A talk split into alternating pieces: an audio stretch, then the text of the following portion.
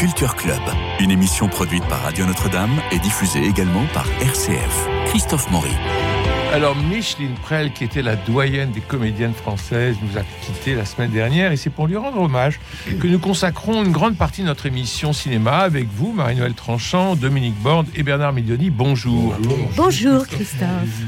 Bernard, sans doute pourriez-vous nous donner un portrait de cette immense comédienne Son dernier film date de 2014. C'est un film de sa fille, euh, Tony Marshall, avec Patrick Bruel et Sophie Marceau en 2014. Marie-Noël. Un peu plus tard, elle a tourné avec Frédéric Socher. J'en dirai un mot. Alors, euh, parce que officiellement, mais vous avez certainement raison, Marie-Noël. Cela dit, si on se penche sur sa carrière, il y a vraiment trois lignes de force qui ressortent c'est d'abord l'actrice des adaptations littéraires. Elle ah commence quasiment hmm. avec les adaptations littéraires. Félicie Nanteuil, d'après un roman d'Anatole France qui s'appelle Histoire comique. Ça, c'est dès 44. Boule de Suif, qui est en fait une adaptation de Boule de Suif et de Mademoiselle Fifi de Guy de Maupassant, mm. synthétisée dans le film de Christian Jacques. Le Diable au corps, d'après Radiguet, euh, réalisé par le funeste Autant le Le film est très réussi avec Gérard Philippe. Les Des jours de Pompéi, quand même. Elle a été la Dame aux camélias pour Raymond Bernard en 53. Elle a été dans le Christine avec Alain Delon et Romy Schneider d'après Schnitzler. Elle fut même Madame de Rênal en 61 pour le petit écran. On et c'était Marie Laforêt qui jouait Mathilde de la Mole. On la voit dans La religieuse qui fit scandale, le film de Jacques Rivette. D'ailleurs, c'était fort réussi, le rôle de Madame de Moni en 66. Et puis, elle retrouve Raymond Radiguet pour le bal du comte d'Orgel en 70. C'est l'année de Podane, d'après Perrault, film somptueux et délicieux de Jacques Demy. Et puis, un petit peu plus tard, on la verra dans Le sang des autres, on la verra dans Les fausses confidences, on est en 84, puis Les Misérables, la version de Claude Lelouch en 95, puis La mère de Villefort dans Le Comte de Monte Cristo pour José Dayan et le petit écran à la fin des années 90. L'autre grand axe, c'est l'actrice de comédie on pourrait croire l'actrice classique froide. Pas du tout. Elle est délicieuse dans Le Baron de l'Écluse avec Jean Gabin, où elle dit qu'elle se vendrait pour un haricot de mouton, parce que son personnage est affamé à un moment donné.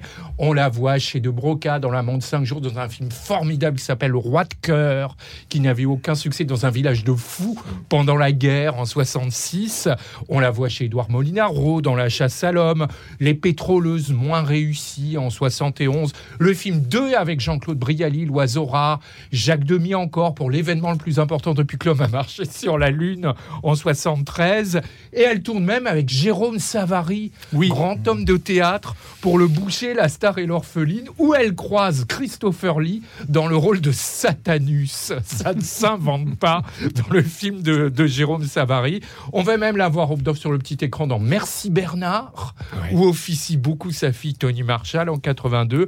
Elle est aussi dans le film de Jean-Yann Je te tiens, tu me tiens par la barbichette, où elle croise le groupe célèbre, les Village People, qui chantent leur tube YMCA euh, dans cette comédie. Et puis deux comédies délicieuses de Gérard Jugnot, surtout la première, Casque Bleu, où elle forme un couple très poétique avec euh, euh, Claude Pieplu et, et, un petit chien. et puis on la verra dans Chouchou. Et c'est l'actrice du mythe aussi, ou à deux pas du mythe. La nuit fantastique de Marcel L'Herbier, ces femmes évanescentes, toutes de blanc. Le paradis perdu.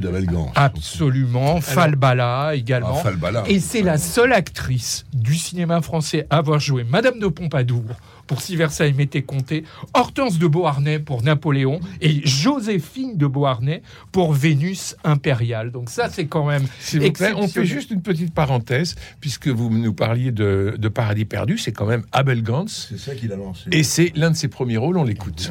Vous ne pouvez pas savoir comme mon pauvre cœur est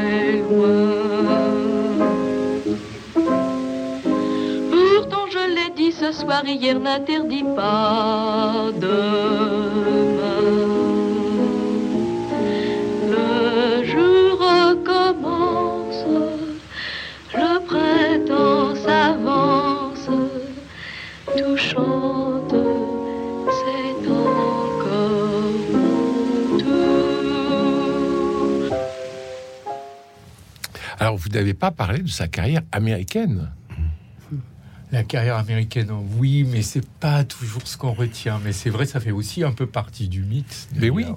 Mais c'est vrai que c'est quand même beaucoup plus modeste, la carrière Oui, mais, américaine. mais lorsqu'elle revient en France, elle a cette aura mythique. On dit, on dit elle rentre d'Hollywood. Oui, c'est vrai, mais vous savez, comme Alain Delon, comme quelques acteurs, actrices français, mais elle a, on la retient pas tellement pour sa carrière euh, aux États-Unis quand même. Enfin, Sur- Surtout pendant l'occupation, finalement, elle n'avait pas. Elle, elle avait pas euh, Elle est très présente pendant l'occupation. Voilà, ben oui, mais elle n'a pas en même temps, elle n'a pas fait de compromis, ce qui, ce qui fait qu'elle a pu avoir une carrière qui n'a pas été morcelée aussi. Euh, mais c'est Paradis perdu, oui, qui la lance, la belle Gance. hein. En 40, La Nuit fantastique de Marcel Derbier aussi. Bon, il y a un film que j'aime beaucoup, alors c'est très personnel, c'est Falbalade Becker. Hein, c'est un des rares films sur la mode, il date de 44. avec Raymond Et C'est un très beau film avec Raymond Rouleau et Jean Chevrier. Et alors c'est très curieux parce que les films que l'on en sait, elle est, elle est au fond assez souvent, comme dans Le Diable au corps, une femme infidèle. Dans, dans Falbala, elle, elle est fiancée à Jean Chevrier et elle va tomber amoureuse, mais très rapidement, de Raymond Rouleau qui va l'abandonner et qui va après, sur le tard, s'apercevoir que c'est son grand amour et qui finira par devenir fou d'amour et au point de se suicider. Donc ça, et puis bien sûr, dans Le Diable au corps, elle trompe son mari qui est au front avec un jeune homme, c'est Gérard Philippe. Donc il y a, il y a aussi ce, ce côté-là. Euh, Il y, a, il y a une petite chose qu'on peut, qu'on peut signaler, c'est la télévision. C'était sa, sa dernière gloire vraiment importante, c'était Les Saintes Chéries, entre 65 et 70, tiré de Nicole de Buron, qui a eu un très gros succès à la télé. Et Avec elle a abandonné Gélin. le rôle, alors que Daniel Vélin, qui faisait son mari, aurait voulu continuer, mais il m'avait dit, je comprends pas pourquoi elle a arrêté, mais elle a arrêté en 70, elle n'a pas voulu continuer le feuilleton, qui lui avait apporté une gloire un petit peu tardive, mais qu'il avait fait vraiment... euh, Et alors, vous de, Rebondir. et alors, vous, Dominique Borne, vous allez chez elle pour l'interviewer. Oui, ah, mais ça c'est un souvenir beaucoup plus prosaïque. Je l'ai interviewée une fois quand j'étais au Figaro et elle avait, elle habitait pas très loin du Figaro. J'ai trouvé une femme charmante, mais c'est surtout le cadre de sa vie qui m'a étonné parce que on elle vivait dans un loft. On entrait par la cuisine, on montait un escalier, et là on arrivait dans une immense pièce qui faisait salon, chambre à coucher, cuisine, salle à manger. Et j'ai vu cette femme qui avait 80 ans à l'époque à peu près, d'une jeunesse incroyable, très aimable, très très agréable, et qui m'a, je sais plus pourquoi je l'ai interviewée, mais c'était son cadre de vie qui m'avait frappé, parce que voir c'est une femme de, ce- de cet âge-là vivre dans un, décor aussi moderne et aussi jeune, ça m'a étonné. Et il y a deux, deux autres choses que je voudrais signaler, qui pour la petite histoire. Elle, comme Michel Morgan, ont épousé Bill Marshall. Oui. Elle, comme Michel Morgan, ont eu un enfant avec Bill Marshall, Mike Marshall et euh, sa fille, la, la fille Tony de- Marshall. Tony Marshall. Et les deux sont morts, euh, sont morts avant leur mère. Ce qui est assez triste. parce que Mike Marshall est mort avant Michel Morgan. On va l'écouter en 1961. Elle a 38 ans et elle parle de sa carrière, notamment, et de son départ pour les États-Unis, de ce qu'elle attend et de son métier. Est-ce qu'on est bien chez soi? Je trouve, Micheline Prel, qu'on ne vous voit pas assez chez vous. Je veux dire à Paris, enfin sur nos écrans. Il me semble que depuis l'époque où est sorti Le Diable au corps, c'était, je crois, en 1947, jusqu'à l'époque d'aujourd'hui, puisqu'on peut vous voir dans deux ou trois grands films au moins à Paris, il s'est tout de même écoulé un laps de temps fort long. Pourquoi est-ce que vous n'avez pas tourné pendant tout ce temps-là? Mais d'abord parce que je suis partie en Amérique. Je suis partie en Amérique tout de suite après le Diable au corps parce que j'avais connu mon mari, enfin mon futur mari, et je devais me marier en Amérique. Et comme on me proposait déjà depuis un certain temps un contrat à Hollywood, que je n'aurais certainement pas signé d'ailleurs si j'avais pas rencontré mon mari, je l'ai signé et je suis partie. C'était une erreur, mais enfin il ne faut jamais rien regretter, je ne le regrette pas. Et euh, j'avais un choix à faire, je l'ai fait. J'ai choisi euh, ma vie privée. C'est tout. Donc on peut en déduire que la vie privée peut parfois gérer la vie professionnelle d'une comédienne? Non, pas tout à fait. Je, je ne crois pas. Seulement, il ne faut pas en être tout à fait euh, dépendante. Je crois que maintenant, je suis beaucoup moins euh, dépendante de ma vie privée. Mettons que je suis plus raisonnable. Évidemment, puisque vous tournez presque sans arrêt dans de très grands films, est-ce que vous pensez avoir évolué? Oh, bien sûr, je l'espère. En tout cas, il faut toujours évoluer. D'abord, j'ai évolué. Enfin, j'ai évolué parce que euh, j'ai appris beaucoup de choses. Mes erreurs m'ont appris beaucoup de choses. On apprend toujours beaucoup de choses par ses erreurs. Et puis, euh, je suis plus âgée. D'ailleurs, maintenant, mes personnages ont changé. Depuis l'âge de, de 35 ans, j'ai 38 ans maintenant, et depuis l'âge de 35 ans, je joue les femmes de 40 ans. Quel rôle aimeriez-vous jouer? Où se situe votre emploi exactement? Oh, je ne sais pas, j'aime faire des choses très différentes. C'est comme j'aime rencontrer des gens très différents dans la vie. J'aime faire des choses très très différentes, euh, mais des rôles tendres, même de la comédie. J'ai envie de faire un rôle comique, mais même s'il est très comique, euh, je voudrais qu'il soit tendre, toujours. À la tendresse de Micheline Prel.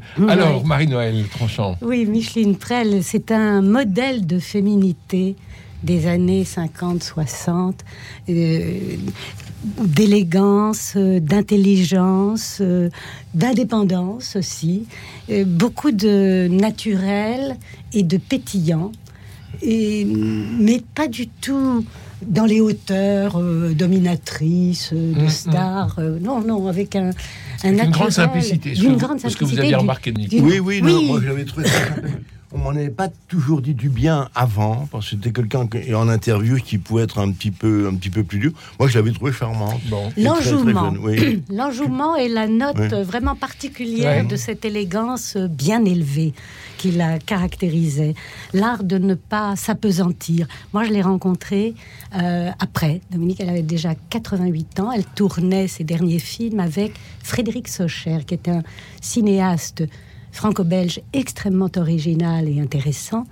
Et elle a tourné deux rôles pour lui, dont une fausse vedette euh, d'un faux film euh, euh, hollywoodien dans HH Hitler à Hollywood, mmh. qui est une, vu le titre, qui était, oui, oui, qui était un film très plaisant, très amusant. Voilà, elle l'annonçait dans l'interview qu'elle voulait des rôles de comédie. Elle les a eus grâce à Frédéric Socher et elle est merveilleuse.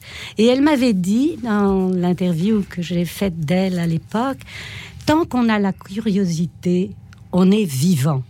Le temps passe, les gens qu'on aime disparaissent, mais si on est curieux, on a la possibilité de provoquer des rencontres et des complicités.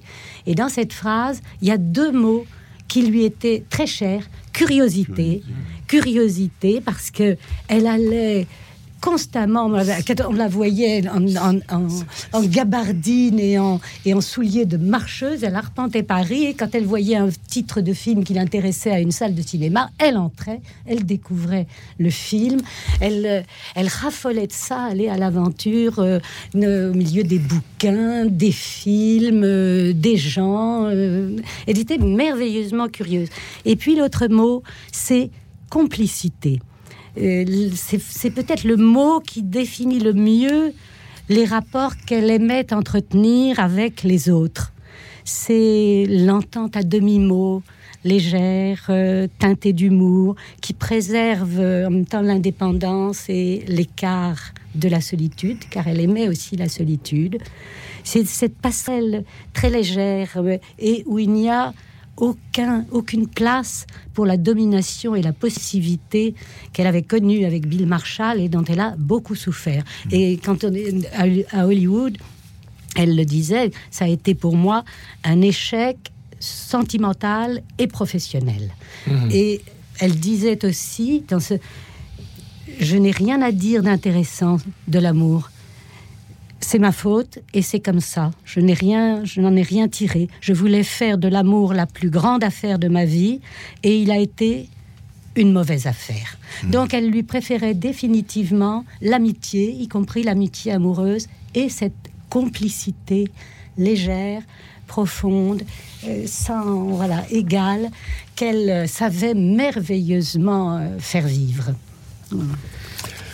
Vous aviez euh, certainement une phrase pour terminer par pour en finir. Ben, moi, je dirais que c'est elle marie, elle scelle l'union entre l'élégance dans le classicisme et l'extravagance dans l'éclectisme. Et ce qui fait qu'on a vraiment une prêle de culture, en l'occurrence. Voilà, je l'attendais. Alors écoutons là encore, si vous le voulez bien. Nous sommes en 1994. Nous sommes chez Bernard Pivot dans l'émission Apostrophe. Et elle répond au questionnaire de ah, Marcel Proust. Hmm. Alors, le questionnaire, Michel Palaudet, votre mot préféré? Euh, Les mots coq. Euh, coquelicot, hmm. coq-cigru, coquinerie, coquillette. Mot que vous détestez Guillotine. Votre drogue favorite euh, Les petits vins frais, euh, les petits vins frais de la Loire. Bien. Le son, le bruit que vous aimez Ah, bah, au petit matin, euh, tous les bruits euh, euh, au, au- au- au- au réveil, euh, tous les bruits, de, ça dépend des lieux, comme ça. Le, Le son, le bruit que vous détestez euh, le son, le bruit que je déteste. Ah, le, la sono. La sono à plein tube, je déteste ça. Votre juron, gros mot, blasphème favori Merde. Oui, très bien, très français. Homme ou, femme illu- homme ou femme pour illustrer un nouveau billet de banque Coluche.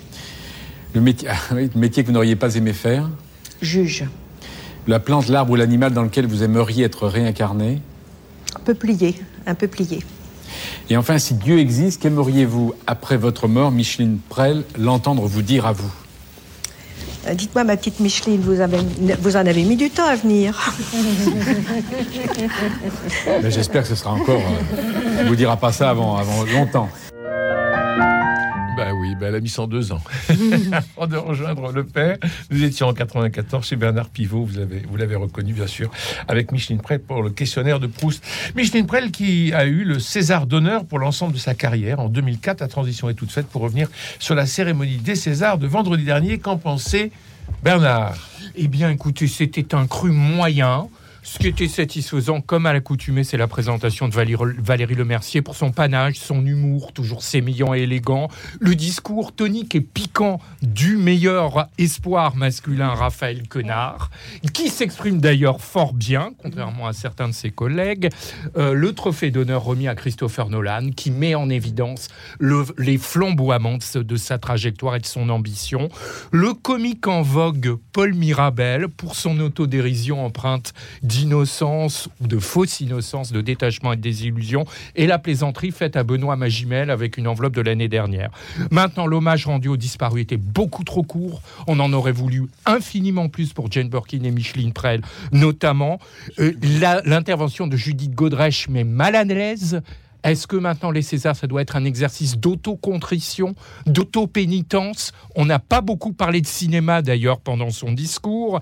Euh, L'engagement hémiplégique de beaucoup d'artistes qui parlent de paix à Gaza mais qui ne disent pas un mot du massacre du 7 octobre, quitte à être engagés, on l'est complètement, on l'est pas du tout, à part peut-être le, le César du meilleur acteur, qui lui a dit d'ailleurs quelques mots en hébreu, Arié euh, Vortalter, à la fin de son intervention. L'acteur Swan Arlo, qui a eu le meilleur second rôle masculin, euh, fait une déclaration politique euh, par l'entremise de quelqu'un d'autre aussi pataude que délébile. Il n'était pas là. Pio Marmaille a eu bien du mal à cacher sa déception. On l'a vu quelques instants, euh, mais c'était très parlant. On peut se demander pourquoi on ne récompense pas Oppenheimer au profit d'un film quand même fort confidentiel de Monia Chokri. Six, troph- six trophées enfin pour Anatomie d'une chute. C'est tout de même un peu beaucoup pour un drame psychologique qui se déguise en film policier, qui a certes de belles images enneigées, mais qui reste dans l'air du temps, alors que le règne animal, lui, c'était le souffle de la création. Mais nul n'en fera un fromage, puisque ce n'était pas la cérémonie des cheddar. Oui, alors c'est toujours la même chose. hein. Les, nominés sont toujours ceux qui emportent les récompenses.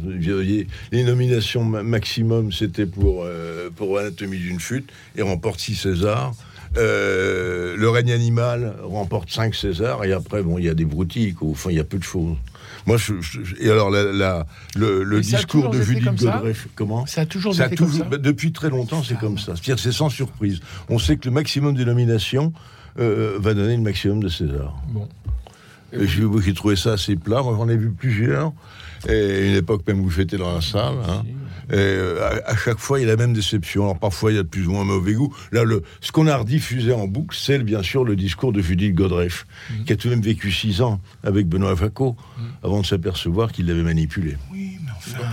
Mais qu'est-ce que ça vient faire là Vous vouliez parler des Césars? Ben, ce que j'ai noté de plus réjouissant pour ma part, ce sont les révélations. Euh, en effet, j'ai été charmée par Raphaël Quenard, qu'on a beaucoup apprécié dans Yannick, euh, on Oui. en avait parlé. Et euh, vraiment, c'était d'une, c'était Fraîcheur. oui, d'une fraîcheur. J'allais dire le mot. Je suis tout à fait d'accord.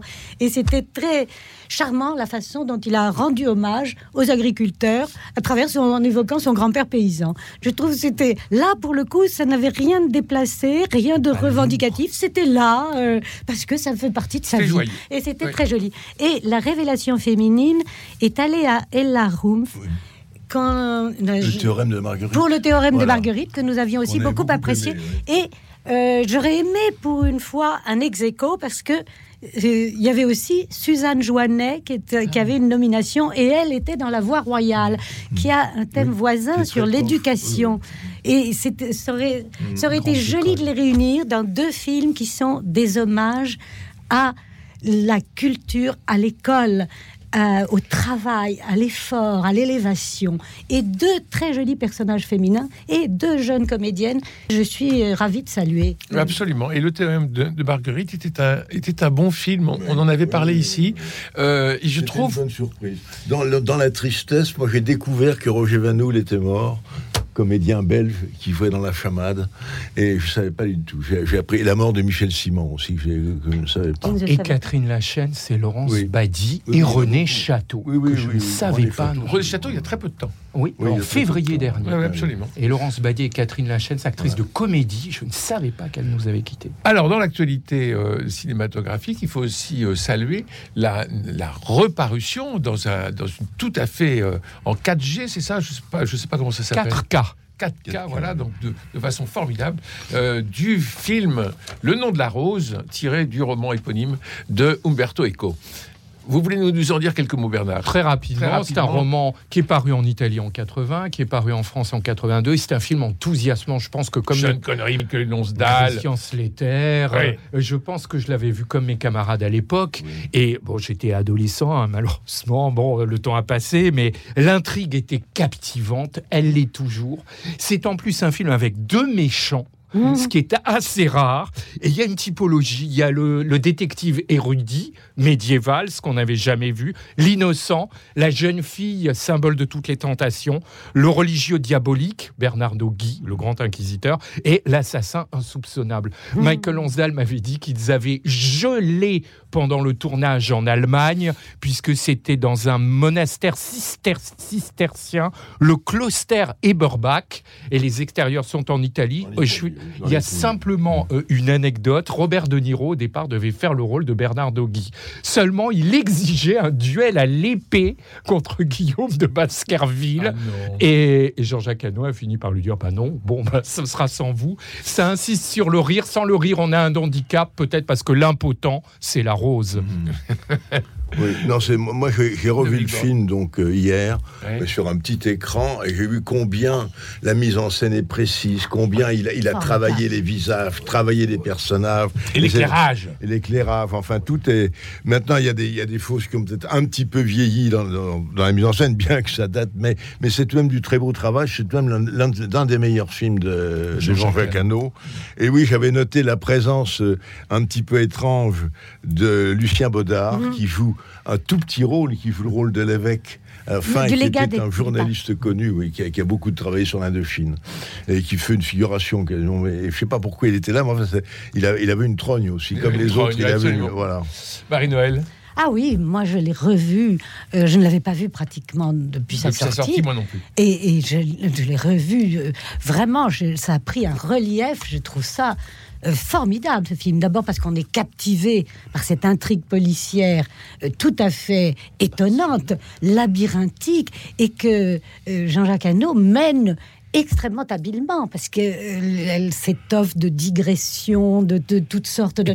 Mais on ne perd jamais mais on ne perd jamais de vue et on, et on attend la suite et elle est labyrinthique, cette, cette intrigue, et elle se retrouve dans l'architecture et la mise en scène. Euh, euh, ça, c'est formidable. Parce que l'architecture, il y a des grandes masses de cette abbaye. Et, des murailles. Et puis, et puis, à côté de ça, et puis à côté de ça, des escaliers, des choses, des enrecoins secrets, des spirales de, de, de, d'endroits, de recoins. Il faut appuyer sur l'œil de la sculpture pour que la, de passages secrets, d'escaliers enchevêtrés. C'est formidable. Et puis alors, ce qu'a fait Anno, parce que c'est un, il a un savoir et une passion encyclopédique. Il a fait un travail de reconstitution, de recherche sur les détails de la vie au Moyen Âge qui sont absolus. Il avait pris Jacques Le Goff comme conseiller historique. Il a eu des équipes entières de, de recherche extrêmement de, de, grands spécialistes, des, par exemple de manuscrits et d'enluminure, ou de poterie, ou de, de, de, de la nourriture. Qu'est-ce qu'on mangeait, qu'est-ce qu'ils avaient dans leurs écuelles, ou de, de, quelle façon. Ah non, c'est formidable. C'est formidable. Donc, à revoir le nom. Il a été César du meilleur film étranger, à cause de la production. Allemand. On va revoir le nom de la rose. Ah oui, formidable. Merci à tous les trois, Marie-Noël Tranchant, Dominique Borne et Bernard Medioni. Nous nous retrouverons la semaine prochaine pour parler des films voir, c'est promis.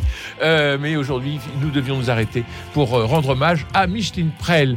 Demain jeudi, avec Jean-François Rode, je recevrai Patrice de la Salle de la Compagnie de Jésus pour son livre Dieu l'étranger, publié aux éditions Jésuites. Et c'est un grand livre, je vous le promets. D'ici là, je vous embrasse.